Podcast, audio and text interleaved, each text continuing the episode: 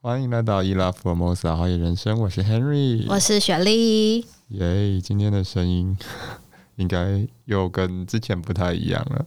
我们最近一直在跳脱舒适圈，我们一直在不同的录音室录音，一直对啊，游走在不同的录音室，对。我们在寻找就是最适合我们的麦克风，对。然后我们之后我们又想要换装备了，因为我们之前都是用一支麦克风，就我们两个一起用一支。然后我们后来发现这样的声音很难剪，对，所以我们现在就要一个人一支，然后坐远一点，就大家的声音，我们坐远远的还是可以听得很清楚。然后，但现在我们现在的所在位置是靠 Cast，那这里的环境也很，我觉得蛮不错的啦。对。而且它的灯光可以有很，它这里有五种不同的灯光，然后我们可以选择自己的灯光模式，对，我觉得还蛮有趣的。浪漫气氛灯、嗯，对，浪漫气氛灯啊，嗯、或者是就是白光明亮灯之类，就看你们想要用哪一种的方式。对，是啊，而且它的位置算蛮方便的，在新义区，对，吉隆路上面，所以从捷运市政府站一号出口走过来其实蛮快的。大概五分钟的时间。嗯，对。对，所以呢，如果呢你是想要录声音比较好听的部分的话，你也可以选择靠 Cast。对。嗯，OK。好，那我们这一次呢，就是一样呢，会跟大家介绍一下最近有趣的活动。那我们上一次是介绍啊、呃、北投的三层奇花海嘛，对不对？对。嗯。那其实最近像今天那个根据台北市水利处的网站的消息。呃，最近那个古亭的河滨公园又有一片新的花海要出来了，呃，据说也是一片紫色，很漂亮的花海，占地好像将近三十二公顷。所以大家如果周末有时间的话，不管是去散步啊、跑步也好，甚或是可以骑个 U-bike 从古亭站过去。对，那在它周边其实也蛮多古迹，大家可以追着呃跟着我们之前。呃，城南的那一集，一起去做个声音的小旅行。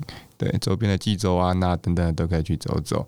那呃，我们在打开台北那一集有介绍到的 Stephony Club，现在在周末的下午也有开放下午茶。对，所以大家如果有点预算的话，可以骑个脚踏车看个花，然后去 Stephony Club 买醉。对，哎、欸，我想问一下，Staff Only Club 现在的下午茶方案是吃什么？因为上次其实我们去的时候，我们是晚餐时段，那它其实我觉得它的餐不太算是很呃，因为你你必须要，就是我们那时候点的它的餐点比较像炸鸡，然后有那个有面，但是它的就是他的选择对于主食是相对少的。是，对对对。那他的下午茶方案是怎么样？那下午茶方案现在是那个。我没记错，好像是巴斯克乳酪蛋糕哦，对，然后搭配调酒啊，还是喝酒？对，调酒。OK，我以为什么 是什么那个红茶、伯爵红茶之类的，好像也是有啦。对，当然也有没有酒精的嘛。对。哎、欸，我们上次是很推荐大家无酒精饮料嘛，对不对？对，它的无酒精非常强。我觉得是无酒精比有有酒精的还惊艳。对，因为大部分的人如果知道你是去 bar 的话，对，就大家已经没有觉得啊，你们就是要很强。可是如果连无酒精的人去，嗯、然后都觉得哦，这个无酒精饮料喝起来有让人家开心要飞上天的感觉，那我觉得那就是厉害耶。对，我们还是要呼吁一下，请理性饮酒，喝酒不开车，开车不喝酒。如果真的要开车，那就请找代驾。我们还是必须得做一些宣导，不然会有点问题哈。我们不是只要在那个那个节目笔记上面写就好了吗？欸？也是啦，但是口播还是讲一下好了。对啊，免得有些状况。嗯，好，那我们这一集的主要的要讲的重点是北投吗？对。那我们要回顾一下上礼拜去了哪里吗？还是不用？哦，回顾一下啊，对啊，可以啊，我们就喜欢回顾，然后半集就超过了，对，这是最开心的时刻。哎、欸，我觉得这个地方，呃，可能很多人听过它的名字，可是没有去过，因为它的远的程度，我觉得超乎我想象。因为我觉得它大概我去太平山，我就觉得已经远的不要不要的，可是去光雾，我就觉得哇，这这个。远到更就是一个更爆炸的远。那观雾跟福寿山呢？哦，福寿山没我我福寿山我整整整个路程全部在睡，所以我没有感觉。真的，但是我记得福寿山大家已经已经可以有既定印象是说它很远的，嗯，就是你已经到四季，然后哎是四季又上去到太平山，这更里面对不对？南山先到南山，呃，四季上去是独立山，再到南山部落。接着你要到武陵农场之后，通过武陵农场就会到骊山。对啊，再从骊山上去。骊山上去，但是武陵农场，大家听到这个名字都已经哇，已经神远了 啊！对啊，福寿山更远。其实二月大家也可以准备武陵农场的樱花季，也是要开跑了。现在已经陆续开了、哦、啊。说到这个，我插一下话题哈，再补充一个东西，就是呃，根据根据我们那个在地人的小道消息，那个阳明山的平津街的樱花已经满开了。所以这个周末大家有时间想看樱花的话，可以上平津街看一下。不过人潮应该是蛮多的。平津街不会让人失望的。对，今年的花况还不错，推荐大家可以上去走走。那也可以去走附近的可能狗阴琴古道啊，或是平顶古镇的古道，都还不错。嗯、那如果搭公车的话，可以搭那个呃三零三，从捷运剑南站上去。嗯。好，阳明山一般的樱花季都是在二月的时候开始。对对，现在一月先开的话，其实应该不是三樱吧？诶、欸，有一部分是啦，也可能另外一部分是那个八重樱，嗯，因为它看起来不是哦，都是桃色的，都是桃色的。嗯、对，OK，那呢，我们就推荐这几个假日的必游路线给大家，因为现在赏花真是很漂亮啊。嗯，就是季节对了，去哪里都非常好。而且今我觉得这个礼拜可能也不太会下雨，我猜。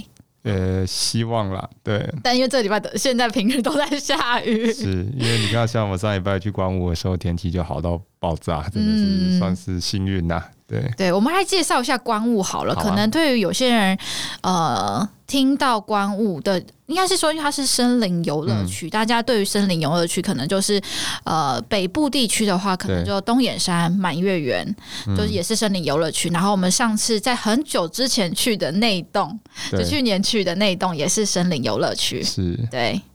其实如果应该都是人跟雪莉一样啦，就是有听过，然后想去，但是从来没有实际去过。对，那这一次也很幸运，刚好有机会，刚好我们两个都有时间，就带雪莉上去走了一趟观雾。那诚如雪莉说的，它真的蛮远的啦。对，我们光从呃台北到新竹不要算，台北到新竹如果不塞车，差不多一个小时到一个半吧。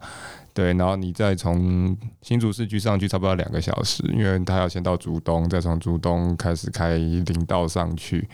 对，那我们这次去的路线，我们主要走两个重要的点，一个是观雾，一个是下来之后我们呃下插到那个清泉清泉部落。嗯、对，因为我觉得这两个点都很值得推荐大家。嗯、那呃，我觉得蛮惊讶的是，我原本以为观雾去的人不多，嗯、但是到了之后发现很多游览车、欸。哎，对啊，我们这次碰到某。某动物园旅行社，蛮多蛮多的旅行团在上面，还蛮多旅行团的，而且九座或者是就九人的那个呃小车小车或者是呃巴士都还蛮多台的，是的，对对对。那那你觉得，就是你应该有去过其他的观雾的其他点吧？还是你剧目也是第一次？其实我对他的印象应该说是有，但是很陌生，因为。我之前去应该是我没记错，应该是小学的时候，要户外教学去吗？不是不是，就小学到国中的时候，好像有一阵子就是关雾很夯哦。然后那一阵子，不管是家人的可能员工旅游，或者是学校旅游，都会往那边办。嗯，所以有印象，小时候蛮频繁去关雾的。可是真的太小了，所以没有太多的印象。嗯，对，不过就是有去。诶，快木林步道确定有走过，但是当我拿照片给家人看的时候，他们说：“哈，现在怎么变成这样子？已经有点认不太出来了吧？” 我在想，对，那其实我们这次因为去，因为应该这样说，关雾蛮多条步道的。那呃，主轴来讲，快木林步道，然后上去还有一个那个观雾瀑布的步道，还有一条真山步道。对，这次我们没很可惜没找到另外两条啦。那真山据说是就是更美。最美的一条，但是也是比较难，呃，比较远一点点的，比较秘境一点的步道。但那条是不是走的路只要大概一个小时就可以了？没有，是远的还是？真山要走四个小时。哦，是四个小时。那一个小时的是哪一个？观雾瀑布。哦，观雾瀑布是一个小时的路线。一个小时的路线。哦、对。然后其实一般上去啦，会建议大家真的时间够，不要像我们一日这样冲。因为它上面其实学霸农场真的很值得住，虽然不便宜，对，但学霸农场它那个欧式小木屋真的是有会让人来到国外的感觉，对，所以很推荐大家可以去住住看。然后好像观雾山庄应该是最近也有重新翻修过了，所以听说好像也整理得还不错，嗯，所以大家如果有上去的话，其实可以在上面住一晚，亦或是其实呃稍微山下一点点的地方，其实那附近现呃这几年露营很夯嘛，那边其实露营区现在真的是比比皆是，大概整个山头少说应该有二十到三十个露营场，嗯，对，所以说大家想要露营，亦或是想要可能体验。奢华露营那边也有，在金泉部落那边，其实有一个非常红、非常难定的呃奢华露营，叫做“爱上喜翁”啊，爱上什么？喜翁，喜翁，嗯，喜年来的喜，然后翁就是老翁的翁。这个奢华露营最近在不管 iPhone 啊等等的系统都非常的行，它大概你现在订可能半年后才会有位置，对，非常难订。可是它也是非常有名的五星级露营区，对，嗯嗯，现在真的是。露营当道啦，露营当道，而且都要一卡皮箱入住。如果你还要搭帐篷，那就、啊、太就是另外一种玩法了。我只能这样讲。帐、啊、篷里面有冷气啊，有卫浴，有没有？对啊，哦、对对对，嗯、要一套的。那你自己觉得观雾让你印象深刻的点是什么？就是走起来的路线跟感觉。我原本我觉得很想要跟大家分享，嗯、因为大部分人听到观雾这个名词，你就觉得下午一定就是起雾，然后什么都看不到。可是我们这次去天气。嗯，超好，是对，我觉得也不是说我们很幸运，而是刚好这个呃，我觉得现在这个季节对于山上来说，它可能，呃、我我我那时候就我记得我问过你一个问题，就是它跟太平山比起来，到底哪里比较容易起雾？嗯，有。然后呢，你跟我说两。它就叫光雾啊，一定是这里啊。然后我们那天完全没有起，我想呃完全没有雾，就是像是大家如果去走剑琴怀古步道，你就会知道下午只要你一过中午，对，它那里一定就是很像来到仙境，就是一个迷雾森林的感觉。我以为我很会长得像那样，可是我们完全不是遇到那，我们还可以看到眺望到远方的圣人圣人现在的，然后还看到五指山，嗯、是对我觉得还蛮惊讶的。对啊，所以啊。大家要出去，请记得找雪梨，它是那个最最好的晴天娃娃。去哪里天气都会好。没有啦，但是太平山其实我觉得应该是说位置也不太一样，因为太平山你看它是位在算是偏，如果我们真的就地理位置来讲，偏它算是东边偏北啦，对啦，所以这个季节当然比较容易可能起雾啊、下雨等等的。那那个嗯。观雾来讲，它其实是在中在西部嘛，所以其实已经翻了一个中央山脉，它相对湿度跟应该降雨比较不会来的那么严重了。嗯嗯。我觉得呃，关雾这个地方，大家如果有时间，因为我们那时候是蛮早出发，大概是七点左右，嗯、我们到的时间，你知道吗？像光开车就到那里就十点半了。是啊。然后十点半开始爬，因为如果大家跟我们就是也是稍微没办法，就是五六点起来的人，我觉得七点出发，台北出发，然后过去十点半，然后在那边你走过去。然后在里面野餐，我觉得也是一个蛮不错的选择。因为我们上次，嗯、我们哎，不上次，就是这一个礼拜，我们就是带着野餐的什么。个饭团呐，然后还有人带什么洋芋片，乐乐事洋芋片一整包，然后还有人带什么沙拉。seven，我们就全部都买 seven，然后就带一盒一盒沙拉上去，在那边吃，反正就是一个野餐环境很棒，因为很呃有些空地它刚好是在这个松树林下，那你的那个松针就很软的地板，你坐在那里你就很想在那里睡午觉，我就觉得这个点很推荐大家。那我们来回我们去程大概啊、呃、单趟过去到这个。巨木林大概是两个小时吧，含拍含拍照时间呢？呃，根据告示牌写是两二点五小时吧，但我们差不多两个。对了，应该两个出头，但回来我们比较快。嗯，回来像开了单期、开了高铁一样，回来好像一个班就回来了。还不 OK，一个小时，一个小时，一个小时，真的。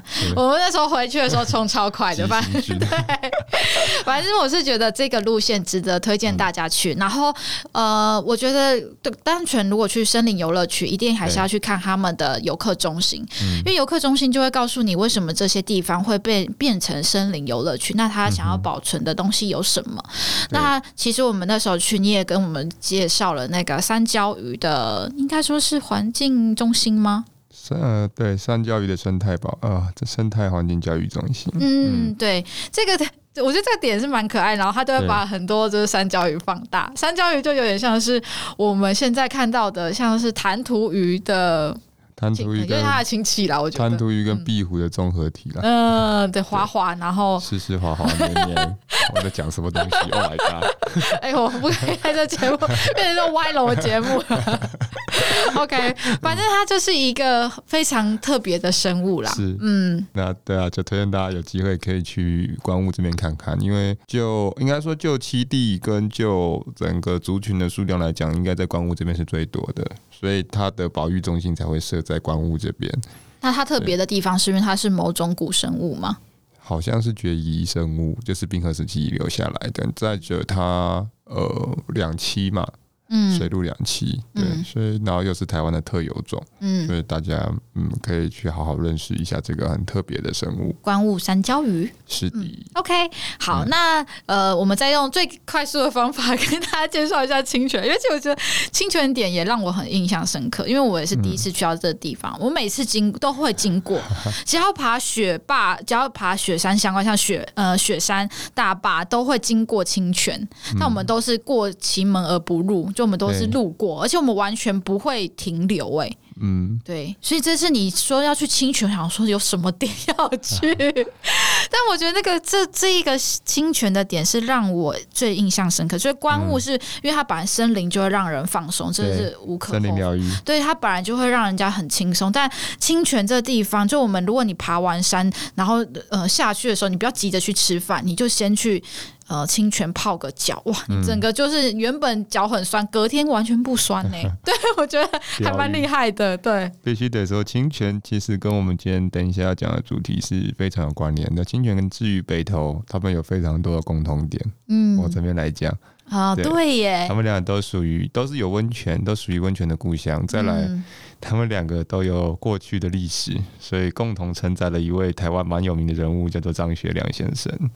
对，所以我们先把清泉简单介绍完，等一下就从清泉，我们透过历史的脉络去解呃，去跟大家分享一下回北投这一块的故事。嗯，好啊，好。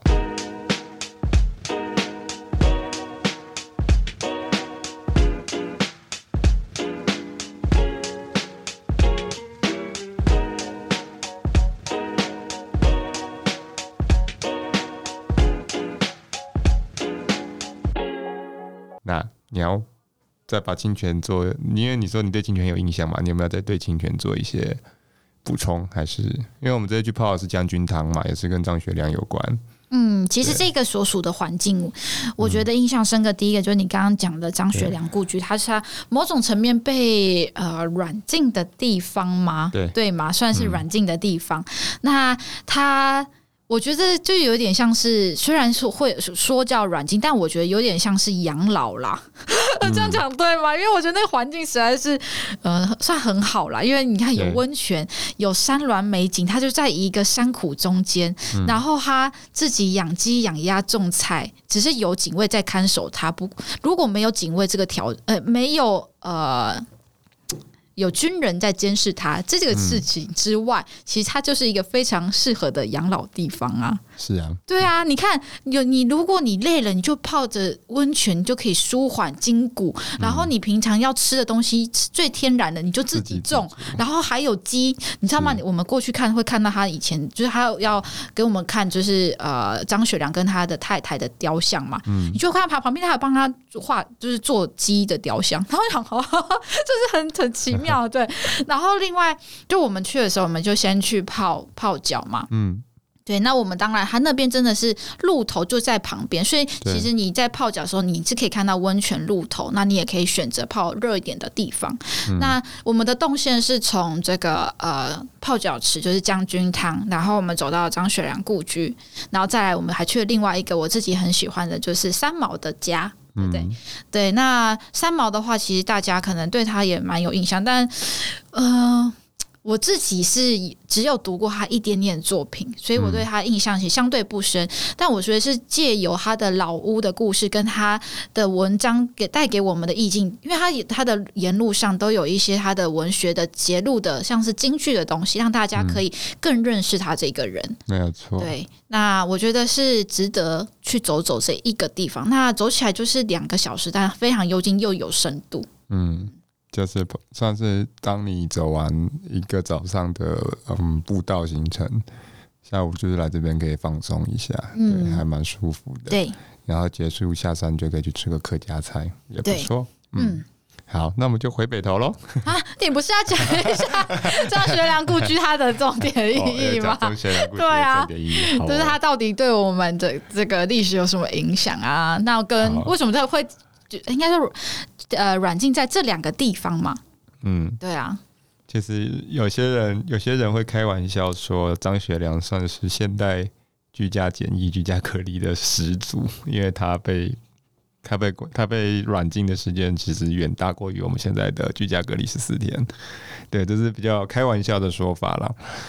对，那为什么会有这一个？我们应该说会有这个软禁，其实一部分就是因为那个很著名的事变叫做西安事变。对，嗯，那西安事变当时其实是发生在国共内战的时间点。那张学良当时。呃，应该说当时国民政府发生了所谓的一个意见分歧，到底是先安内后攘外，还是先攘外后安内？那内部有分歧，当时的张学良就也觉得，嗯，对于当时政府的想法有点不满，所以他决定就，因为他当时有军权嘛，等于他爸爸是那个张作霖，是在东北蛮有名的一个军，呃，算是要说军阀嘛，不要算军系军阀这样子。对，所以他当时就成功的把蒋中正抓起来，对，然后后来西安事变之后，蒋中正就开始觉得，嗯，这个人不能放他自由，太危险了，因为权力太大，对，所以后来，呃，当时国国共内战失败之后，国民政府播迁来台，那蒋中正就开始把它就是算是软禁在，最早是软禁在新竹这边五峰乡，对，然后后来有一段时间又移到阳明山上去，就在我们北投。对，就是北投的叫做少帅禅园这个地方。对，所以为什么说北投跟清泉其实有点像？因为张学良都待过，再来两边都有温泉，而且它的泉质是类似的，都是那种透明无色的的汤。碳酸氢钠泉，对，美人汤啊。嗯嗯，所以泡完，其实那天泡完就觉得有没有走在路上那个很不踏实，哦，脚要滑倒了，对啊，好像踩到香蕉，鞋子里都是香蕉皮的感觉，补鸡补鸡这样子。为什么讲话那么夸张？好，但是我觉得这个汤是不错啦。我原本想说泡起来，就是如果以阳明山的汤泉，就是有些青黄泉，嗯、或者它不会泡起来是滑滑的。嗯、但你那个真的是一踏下去，哦，这是那种咕溜的感觉，你一搓脚就咕溜咕溜的感觉。嗯、我要慢慢让你对泡汤还要 对野溪温泉改观，这是一个浩大的工程，但是我一定要努力。这不算是野溪温泉呐。对啊，但是就是这类的嘛，你对你就是你现在对于阳明山之外的汤，你要你开始慢慢会接受了吧？不会像以前就有点嗯不一样、啊。有三条线的，我我还是要去其他地方，我去过乌来，去过宜兰、礁溪，我还是有去过很多地方。哇哦！对啊，我傻眼了，我就不要排斥嘛，不要带有色眼光看外面的温泉。虽然好了，阳明山的温泉第一名没有问题，但是偶尔还是要踏出舒适圈。好啦，我们好，我们把我们的这个时间拉回到我们的北投，就是我们今天要讲温泉的重点嘛。嗯、OK，对，那温泉我们那时候一直很想提一个点，就是我们是也是另外一个泡脚地。Oh my god！就我们记得我们打开台北的时候，我们就一直很想去泡那个龙奶汤，你记得吗？嗯，对。那为什么它值得就是我们非去泡不可？为什么它要特别被打开呢？为什么值得被打开？其实我。呃，一部分来讲，我觉得是它的历史。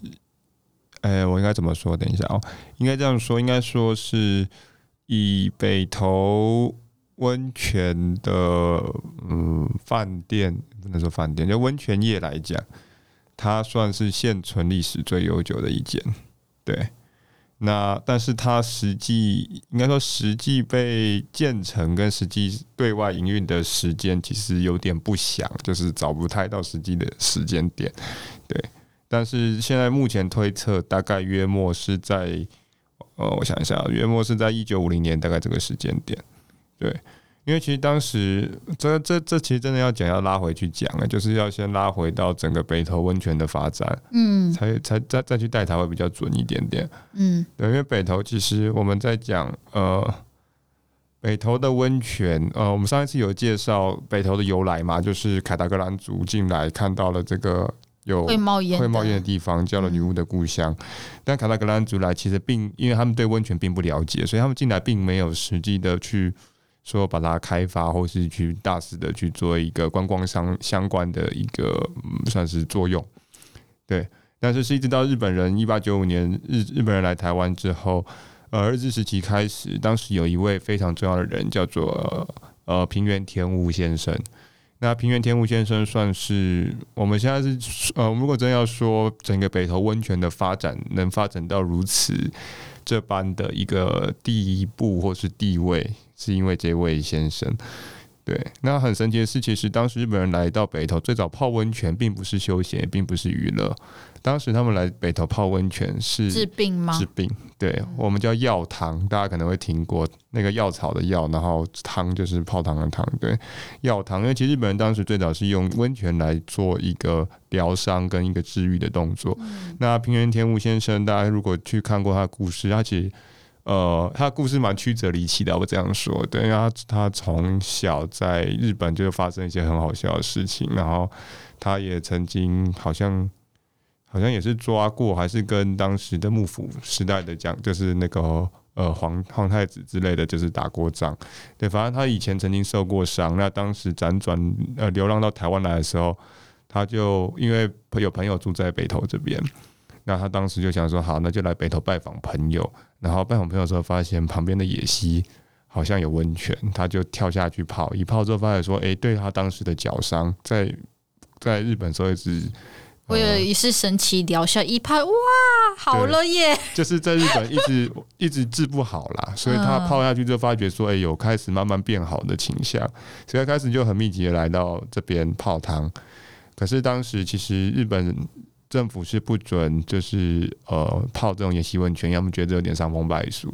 就大家想象一下，对，让大家想象一下，就是那个画面。嗯、我们现在的这些汤屋全部都不存在，它都是一些呃野溪，有点像我们去下七谷、下七谷的那一种。就现在大家想象什么立松温泉那些没有屋顶的地方，对，那他们就是很呃脱掉衣服就在那里泡汤，对，所以当时政府原本是禁止的，那平原天屋先生就去抗议了。抗议请愿之后，政府同意说好可以，但是后来平原天福先生决定说好，那居然这样政府觉得不好，他就开始就自己开始在西边搭建的那个茅草屋。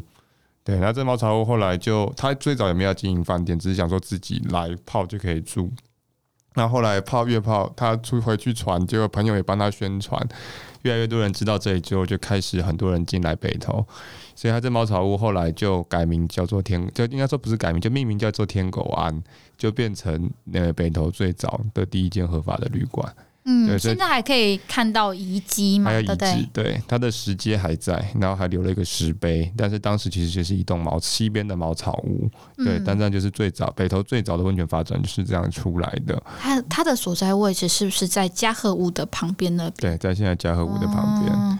嗯那他盖了这个之后，后来当时的日本政府发觉说，哎、欸，原来这个是可以发展的，原来这么多人对于北投的温泉有兴趣，所以当时的呃，算是现在台北市政府，对，当时应该是台北市役所，对，那他们就开始呃，当时财政科就派人来，开始在北投盖了后面的第二间浴场，叫做松涛园。对，就是第二北投的第二间那个温泉饭店，对，然后再紧接着后来又盖了第三座，就是公共浴池，当时的北投的公共浴场，也就是改现在改建成，呃，不能说改建，现在改变成温泉温泉博物馆。哦，就大家进去之后还可以看到一个大浴场，就是以前保留下来的嘛，没有错。所以龙奶汤约莫大概是在这个中间点出现的汤，只是说现成呃。因为其他的多数都已经不复存在，除了那个北投大浴场，也就是温泉博物馆还在。呃，你看天狗庵剩遗址了，松涛园好像已经完全不见了，只剩照片了。对，所以现在就剩龙奶汤。所以龙奶汤它特色值得在是说它的建筑、它的历史，然后它的汤。再就是大家去龙奶汤一定要去看它的花园，因为它花园有一个石碑。对，那个石碑是当时那个皇太子来台湾泡汤的时候留下来的，就是当时天皇啦。对，叫做御前新台纪念石碑。对，这个是去龙奶汤不能错过的。然后龙奶汤其实有足汤，还有分男女呃分开的，应该是裸汤。对，然后比较特别的是，它好像还有一个 VIP 的泡汤区是比较贵，但是它里面好像据说有一些特色的历史文物在里面。对，但我没去过了，所以我不能跟大家讲的很确定。对，是可以是有北投石可以让你，我不太确定，但是听说，因为当时打开台北好像就是要打，就是要打开那个 VIP 区 哦，好像是要打开那 VIP 区。哇，大家欢迎大家去 VIP 体验一下，或在底下留言给我们。对，听起来是蛮有意思的啦。嗯。嗯 OK，那我们我们其实这集主要是想要跟大家分享北投的历史嘛。嗯。呃，除了北投历史，这样主要的点是想要以温泉这个去做串联。那还有哪个？嗯、因为那时候你有讲到普济寺，普济寺是上一集有提过了吗？上一集没有介绍吧？啊，没有介绍到普济寺吗？上一集有啊，有啦，有简单介绍。嗯，对。你不是说它主要就是呃呃祭祀的是汤守观音吗？对，就是温泉之神。嗯嗯。嗯所以你要我继续可以啊，可以啊，可以啊，可以啊。好，那那一块，我想一下，我们上次介绍到哪边？可以跟大家再复习一下，就是它的特色是什么？嗯、因为其实如果大家走一个呃温泉的路线的话，等一下我们就可以用一个小小结尾，让大家可以跟着是走温泉线的方式走完。那我觉得其实地热谷也是可以，呃，它可以从地热谷当起点，或者是它当终点，就最后到那边然后返程。第二股其实很值得去，但是可惜的是现在还在整修了。哦，预计四月底前可能还不会好，所以也不知道要整修到什么时候。不然以前其实，如果你去到第二谷，是真的可以完全亲近北投的温泉的源头，你可以去感受到凯达格兰族为什么把它叫女巫的故乡。对，但是现在很可惜啦，只能在远方远处眺望，你无法靠近。嗯，对。它的地热谷应该算是温泉露头吧？它是有那种啵啵啵啵啵啵啵啵啵。对，它是温泉。哦，那应该就有几百度。那早期有应该有一百度。早期其实大家如果去地热谷的话，它是以前是没有栅栏的。嗯。所以以前很多人会带着那个像小时候我们去捞鱼的那种网子，有竹竿的网子，然后在那边煮温泉蛋。对。但是曾经有人掉下去了，后来因为安全跟北投市保护的两个理由，政府把它用栅栏围起来。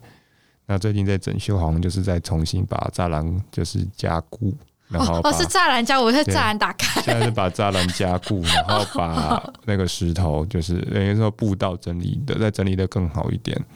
对，因为其实它那温泉路头，地热谷来讲啊，温泉的温度大概有到一百九。两百度左右，然后其实要跟大家介绍另外一个很特别，就是如果以地热股来讲啊，因为其实我们刚刚呃有呃雪莉有分享到，就是它的全值是那个碳酸氢钠泉嘛，就是呃如果说是呃地热股的话是青黄泉，对，因为要讲的地方是说地热股的呃这个源头的泉，其实你如果去看它的介绍，它的 pH 值它的酸值是很高的，所以其实如果你是从地热股直接牵。呃，温泉管线到不管是你家也好，到饭店也好，你那个泉水是一定要对自来水，要稀释。对，你不你不对自来水稀释的，你下去会灼伤。对，所以通常那边周边的饭店，如果是从低热谷这边呃引那个泉水过去的话，一定会加自来水。嗯，对。然后你去看低热谷周边的嗯水沟也好，哦，亦或是北投溪，你会发现这里的石头就会有那个绿绿的。颜色哦，有点像那个，可能大家如果四五月去那个老梅石槽的感觉，对，那这绿绿的其实就是碳酸氢钠，呃，应该说不能说，就是青黄泉的一个特色，对，就是它会它的呃微量矿物质会影响到周边的石头，嗯，然后会产生出这种绿色，有点像海草的感觉的一个呃特色，对，嗯。嗯，OK。我觉得在地热股，哎、欸，我们上次有跟他们跟大家分享过，就是北投的三个股嘛。就是我觉得，如果大家想要对于呃温泉、后火山运动，嗯、或者是说对于为什么我们可以在北投泡温泉的时候的这样子的地质的呃想要更加了解的话，第一个刚刚我们就会提到的是地热谷。嗯、呃，那地热谷往上面一点，就是如果我们走那条路叫什么，就是要往呃龙凤谷跟呃，什么？新民路，新民路。然后就是，如果你搭的是小九，他就会把你一路送上去。对，就是从新明国中旁边那边上去，经过北投中心新村，还有卫戍伤兵医院。嗯，对，然后就会上去到那个硫磺谷的部分。对，硫磺谷会先到，然后再到龙凤谷。嗯，我觉得这几个点其实都蛮推荐大家可以去看看。硫凤呃，硫磺谷就是你只要经过，你就会哇，因为你就会闻到硫磺味从那扑鼻而来。嗯，它就会跟第二谷是完全不同的泉质。因为它是硫磺泉，那如果是地热谷的话，是青黄泉，它是不一样的。嗯、所以你光闻的呃味道就不一样，因为硫磺味它就是一个臭鸡蛋味，你会非常的印象深刻。对，对，然后你再来到龙凤谷，那他看的东西，你就可以看到很细节的这个硫磺的喷气孔跟这个黄色结晶。我觉得这两个这几个点，其实大家呃有时间真的都还蛮值得大家去走一下这样子。嗯嗯。其实，如果大家去过，嗯，因为龙凤谷我自己还没机会去啊，因为他我之前碰一直都碰他的整修，对，汉长步道整修，对，所以我一直到现在还没机会去，很坦白讲。嗯、但是以硫磺谷跟地热谷来讲，两个我算蛮常去的，嗯，呃，这里跟大家就是稍微简单的呃介绍一下它的差异性，就是呃，地热谷是有水的，它是一池很大，很像那种温泉湖的感觉。但是硫磺谷是干的，就是它没有它没有什么水，它就是干的，所以你会看到有点像你去小油坑看到那种呃岩石上面有黄色的那种硫磺在上面，或是像大油坑那种喷口的感觉。对，那它的实际上有水的那个喷井不多，对，它那边，但是它那边还是有留一个小湖啦，然后那小湖常有鸭子在上面游，然后每次大家都会觉得说。那些鸭为什么在上面不会变姜母鸭？哦，你是说有中间有一池的那一个？一那那个是龙凤谷，对不对？硫磺谷，那个是龙凤谷。硫磺谷也有一池水，上面哦，硫磺谷也有一池水。硫磺谷也有一池水，可是那池水不是热水，也不是温水，因为那些鸭绿头鸭每次在那边游的很开心。然后那池水一定要跟大家介绍，它在水的那池水的中央有一个看起来很像岛的一个一个。呃，小凸起，然后那地方其实我都跟客人讲的是阳明山最古老的千年红鱼，因为那个什么千年的红鱼，因为你从那个另外一个角，你从旁边的角度俯瞰那个那个岛，那个湖中的岛，看起来就像一只红鱼在那边。对，所以它是呃，我觉得是以硫磺谷来讲蛮特色的一个呃景观区。然后再来就是旁边这边也是有泡脚池，所以大家如果要泡脚可以去。不过这里呃。不要说现在的啦，就是在疫情前其实就蛮夯的，常周末就很多人坐在那边泡脚。对，然后硫磺谷其实它呃虽然历史呃历史层面来讲没有像地热谷来的这么老，但是以硫磺谷的历史来讲，它也是有一段历史，就是在清领时期。那当时那个郁永河先生有来台湾采硫，对，当时来采硫回去大陆做那个火药，其实就是在硫磺谷大概这个位置。对，还有在另外一个位置，就在那个擎天岗那边有一个雍来矿场遗址。对，这两个大概就是当时呃来台采硫的一个主要的地方。那郁永河先生，其实我们应该也是陆续提了很多遍，因为他写的《皮海游记》对于台湾的历史跟呃旅游文化的一个踏查是太重要的一本书。对，所以大家如果去到这边，其实可以去稍微了解一下当时在这边采硫的一些辛苦，这样子。嗯，对。好，好，你要补充什么？我没有要补充什么。我觉得我的温泉到这边，因为其实我是喜欢泡，但是对于温泉的话，其实刚刚讲的很多，我觉得大家认识呃，第一个记得这件事情，就是因为它有火山的存在，所以才会有这么棒的温泉，我们可以体验这个自然的最疗愈的过程。对，因为其实很像日本人，你刚刚讲以前为什么？这个日本人他们来这边不是为了要舒压，是为了治病。现在好像某种层面，嗯、我觉得日本还是有一种疗愈法，叫做温泉疗愈。就我们在听另外一种就是森林疗愈，但其实他们还有一种发展叫做温泉疗愈。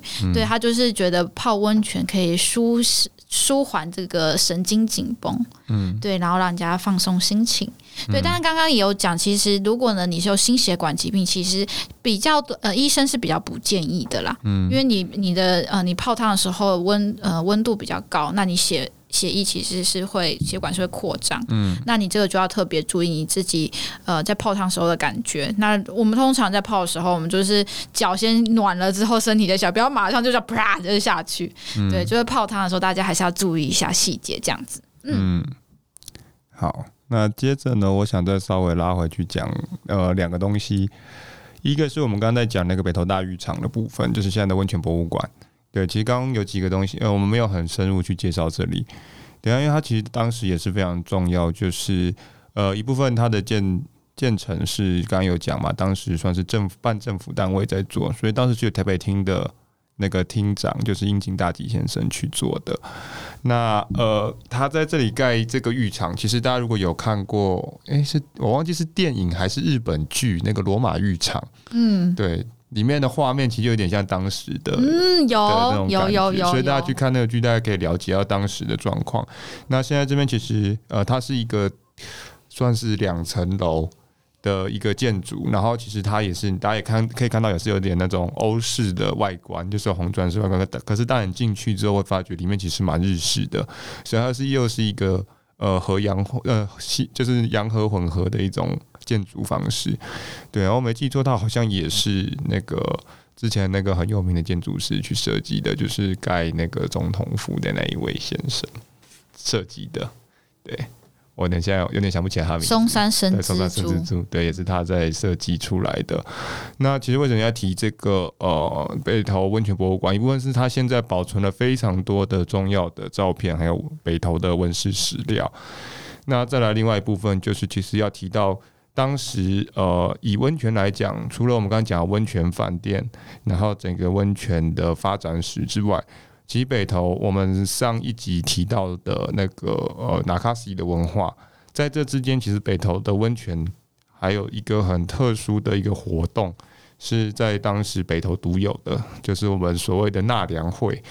对，那这纳凉会是在每年的夏天的时候，他们会办在，呃，就是现在大概应该是在北投温泉博物馆大概阳台的这个位置。那就是夏天大家知道白天很热嘛，那他们就是大概傍晚的时间，大家会聚集出来，然后在这个公共大浴场的这个半室外的空间，在这边算是吹风纳凉，然后会有会有像那卡西的乐队来表演啊，可能会有艺伎进来跳舞啊，然后大家就是席地而坐，坐在那个温泉博物馆进去就是。那个一楼有一个榻榻米区，他们坐在这边休息聊天。对，那这纳凉会对北投来讲，其实是一个非常重要的一个，算是一个仪式。对，那很巧的是，去年的那个白昼之夜，台北白昼之夜刚好，他去年重点放在北投。那当时北投的策展单位就是以纳凉会的形式去做一个策展，然后就让大家体会说，夜晚的北投其实也很热闹。对。然后这里我想再补充呃另外一个也是稍微题外话的东西啦，因为这个可能跟历史呃历史层面可能比较没有那么呃有太大关系，但是这个在北投嗯应该说近几年近代来讲算是蛮重要的另外一个仪式跟一个特殊的庆典，就是在北投的那个温泉发展协会。呃，他们的努力之下，其实北投呃这几年每年疫情前呐，现在疫情停办了，我不知道会停办到什么时候。但是疫情前每年都会跟日本的那个温泉发展协会合办所谓的一个壮轿仪式，对，就会从日本来那个可能不同县市的特殊的轿班。那在日本有这个壮轿仪式很特别，就是他们会有两个非常非常大的轿，一个一个轿子可能就是一两百公斤，要出动大概四五十个人男生去扛。对，然后他们会两个轿子去相撞，然后据说这样相撞，呃，撞出来声音越大，然后大家就是当年会越来越幸运。对，那这其实，在疫情前，呃，每年只要有举办这个仪式，北投就是有点大热闹的感觉，就是从新民派出所、新北投捷运站周边的路全部会封路封起来，对，然后就会看到教班在那边准备，然后旁边新北投车站前面那个七星街、七星公园就会出现。日式的市集，然后会很多人穿着和服在北投走，对，所以这其实我觉得在北投也是一个很特殊的一个，呃，算是异国文化的一个活动，然后也是一个算是综合起来蛮特别的事情，对啊。那我希望在疫情之后缓和之后，如果真的有机会再举办的话，大家可以来北投走走，去体验看看这个很特殊的一个仪式。对，你自己有参加过？我参加过，所以印象非常深刻。嗯、对我还有他们的服装是穿什么？有点像。你有看过一些日本的卡通吗？他们就会穿那种呃，有点像呃女生穿那种 oversize 的衬衫，但是它不是没有领子的衬衫。对，然后这边是男生穿男生穿的那种，啊、是有点像是那个烤那个烤章鱼烧的那个，哦、对对对，那个老板的那个样子，很像他的那种衣服。哦、对，然后他们、嗯、他们上面会写他们的所属的寺庙或者是所属的教班这样子。哦、然后那个轿子非常大，我当然可以给你看照片，因为我留照片下来。那轿子非常大，然后真的非常的重，就是你去看那个新北投公园旁边，呃，北投公园旁边就会停满那个超大台的货车。嗯，对，然后他们会有人就是。刚刚说了嘛，一个轿子可能要四五十个男生一起扛，然后所以他们会有一个负责人会爬到那个巨大的轿子的正上方，然后到上面用嘶吼的方式跟下面讲要怎么做，所以有点像我们在划龙舟，只是它是路上的龙舟，他就说吼，然后就一二三，一二三，让大家一起冲这样啊，因为它很大。那如果撞不到怎么办？撞不到重撞。可是你要想，你四五十个人要同时往一个方向，而且你是看不到彼此的，你只能盲目的听着声音叫你走，你就要走啊。跌倒就自己要小心。其实那个呃画面场面是很震撼的，对，听着感觉蛮有趣的，对，真的很推荐啊。所以这是从日本那时候就已经会有这样子的活动，但是他把它带来到台湾。这个在日本是一个蛮古老的仪式，对，像去年我记得好像是日本的松山市有来，对，因为其实我们的温泉协发展协会跟日本。有签了很多姐妹市，就是跟北投这边有签了很多姐妹市，然后每年他们不同的温泉乡都会派人过来这边做考察。对，那我不确定这一任啊，但是前任呃之前的那个理事长好像是水美饭店的董事长。对哦，水美饭店的水美饭店董事长，对，他们是不是都轮流当董事长？应该是。对啊、好，那我们呃，要不要跟大家建，就是建议一下，如果我们要走一个温泉路线，你的推荐的路线要怎么走比较好呢？走温泉路线的话，其实嗯，我觉得就走那个从新北投捷运站开始走就可以了。新北投，你是不是还没有讲他的故事啊？还没讲。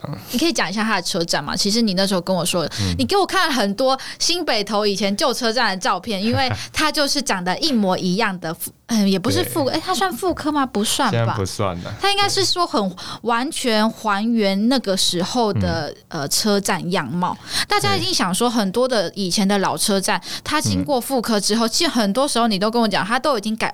呃，已经不是他原来的那个样子，就已经有点失真，就是修复过度。是但是其实他，如果你看新北投的老照片跟现在的照片，你会发现长得差不多耶，嗯，对不对？对，其实这就是在老屋保存跟老屋翻新之间，常常呃相关团队或建筑师碰到，就是怎么怎么是去复旧，但是复旧又不能，因为复旧要到如新，但是如新呢，你又不能失去它失真它原本的味道。这是在老屋翻新，在老屋的保存上面，其实是最困难的一件事情。嗯，对。那呃，拉回来讲，就是北投呃新北投车站，其实嗯，我们常常在讲了，它是一个也算是命运多舛的一个车站，因为它一波三折。呃，日治时期，当时因为刚有讲嘛，就是北投开始大浴场等等这些盖起来之后，政府开始发现这里是一个很好发展观光的地方，然后它的全职其实不止做。呃，药用其实就是做观光也非常好，所以大量的人开始涌入北投进行温泉相关的观光，所以当时就在北淡线，也就是北投到呃不是北投台北车站到淡水的这个火车，对，台北到淡水这个、哦、这个呃火车的路线加开了新北投支线。那现在看到这木造房子，新北投车站就是当时我们叫做新北投沉降场，就是以日文来讲叫沉降场。对，基本上就现就是现在看到木造那一栋新北投车站。那呃，随着当然北淡线后来就是淘汰掉之后，其实呃也随着整个北投温泉慢慢中间因为可能呃一些相关的产业被禁之后。那北投的人开始少了之后，这个车站也就慢慢的被废弃掉。嗯，那被废弃掉之后，当时就很多声音说，到底要留还是要拆？那当时后来，当时的政府最后的决议是说，用一块钱，好像是一块钱还是多少钱，反正很便宜的价钱，就把它卖到了彰化的那个一块钱。对，就是一个象征性的价钱，哦、然后把它招标卖到了那个彰化的台湾民俗文化村。然后当时台湾民俗文化村就把它收下来，保存在那一个地方。其实呢，台湾民俗文化村有点像，呃，我不会这个地方现在。应该还在，但是没有在营运啊。有我我印象中没有在营运啊。就是我不知道你有没有印象，以前去往故宫那方向有一个中影文化城。对对，它现在应该也不存在了吧？对，嗯，台湾民俗文化城以前有点像那个地方，就是里面收了很多老建筑物，哦嗯、或者是搭了很多场景这种感觉。嗯、对，那后来就是在过了一段时间之后，那个北投这边的居民，当然就是到近代了、啊，北投居民就觉得说，嗯。我们应该要把老车站赢回来，就是把它找找回来了。然后当时北投居民也好，社大也好，或者是一些相关的文史单位，都在呼吁政府这件事情。后来大家就组成了团队去跟政府请愿，那政府也就决定说好，那我们来想办法把新北投车站从彰化再赢回来。对，那后来也是经过多方沟通啦，那台湾民俗文化村。当时的应该是老板吧，就决定说好，那就是把它再捐回来给台北市政府。所以后来我们才又迎接了这个新北投车站，在外面流浪多年之后又回来。嗯，那但是他当时回来的方式有点像，呃，我们前面几集讲到那个圆山那边的临安太古座，有点类似那种概念。它也是一样，呃，先整栋建筑编号，然后拆拆完之后回来，像拼乐高一样拼回去，一一块一块再拼回去，拼到现在这个位置。对，所以这位置其实，呃，距离原始的位置大概稍微有偏移了，大概一百五十公尺左右。对，它现在是放在七星公园这边，那旁边还有一个小小的凉亭，那边是可以泡手汤的，就是给手泡的温泉。哦，对，那边有个手汤池还不错。对，那它其实原本的位置在哪里呀？嗯，原本是比较靠公园，应该是在现在那个公园正前方那条马路，就是呃。应该是吉野家那个位置哦哦，就是很哦，我懂你的意思，就是吉野家肯德基的那个。对，它原本应该是更靠近公园，哦、那后来是因为有马路先回来之后马路开通，那只好先放就放在那个位置。嗯、对，那再到更后来一点，就是后来政呃，后来经营的单位又成功的跟台铁申请，就是又买到一列那个当时真的在北淡线营运的时候。又跑过这一条线的一个火车的列车车厢，把它迎回来。所以现在在呃旧车站旁边还有一列那个列车车厢陪他，那个就是也是当时要在跑这个北淡线或是新北投线的那个火车的一个呃列车摆在这里，这样子、嗯、是真的列车，真的列车。对，然后 因为那时候拍的想说这个为什么要把一个车头放在？对，然后里面现在就改成博物馆。你是说那个呃呃呃呃那一栋新北投车站现在是博物馆，嗯、还是那一个车厢？两个都是哦，它有开放，两个都有开放。OK，对，所以大家有机会去可以去看一下，然后可以去了解一下它这一段过去的历史。哎、嗯欸，我突然想到一件事情，嗯、就是你记得淡水它的淡水检疫站出来，它要往就是呃与那个嗯靠，你记得那边有一个车头吗？你说在中正东路吗？还是在靠老街那边？不是，你你呃，大块牛排你知道吗？大块牛排的对面有一个车头，那个是真的吗？我不太确定哎、欸。哎、欸，你不觉得很有趣吗？我、嗯、是你刚刚讲完北淡线，我觉得哇，会不会有可能他们真的把车头都运回去了？因为北淡线其实真正的现在现存的遗迹啦，可能淡水你说那个是一个，嗯，但是现在比较明显的遗迹应该是在那个有一个后火车站商圈。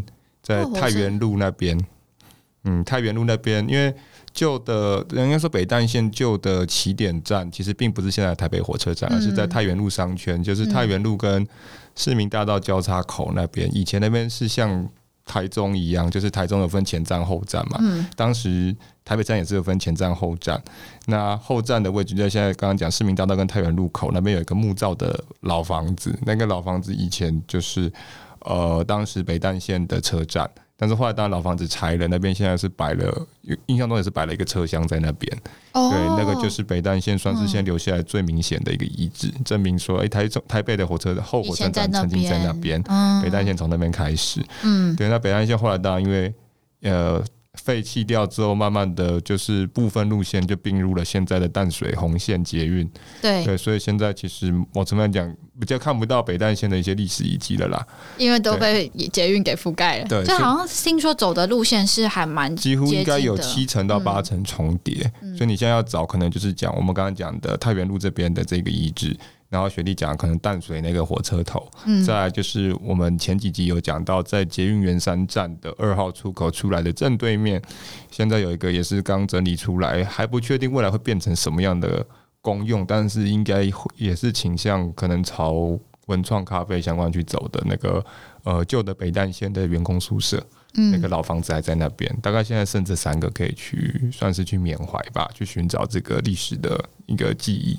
嗯，不错，我觉得好像又挖出了些什么。嗯 OK，好，所以呢，我们会再拉回来。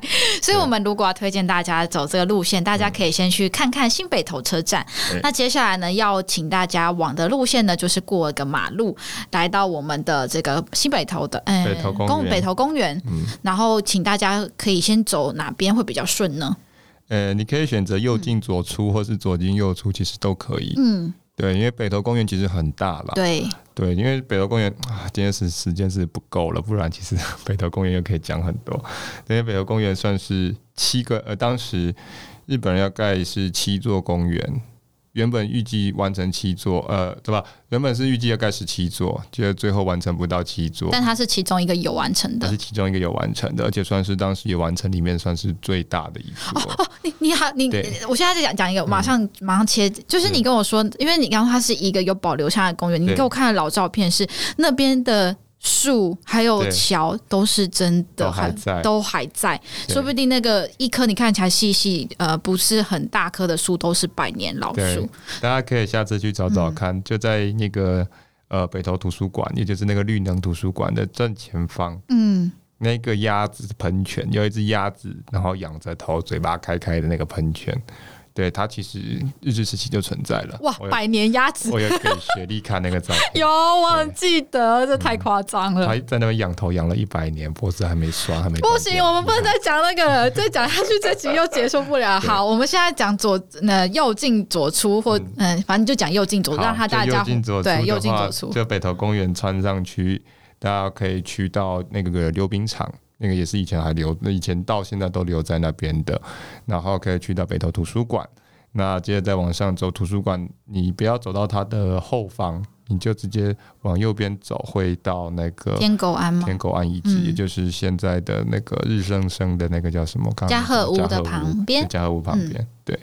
那但是呢，它继续沿着北头溪往上走，你就会来到龙奶汤，嗯，然后龙奶汤的龙其实。就是代表瀑布的意思，一龙、二龙、三龙，那个瀑布其实就在正对面，大家有空也可以停在旁边的溪流看一下。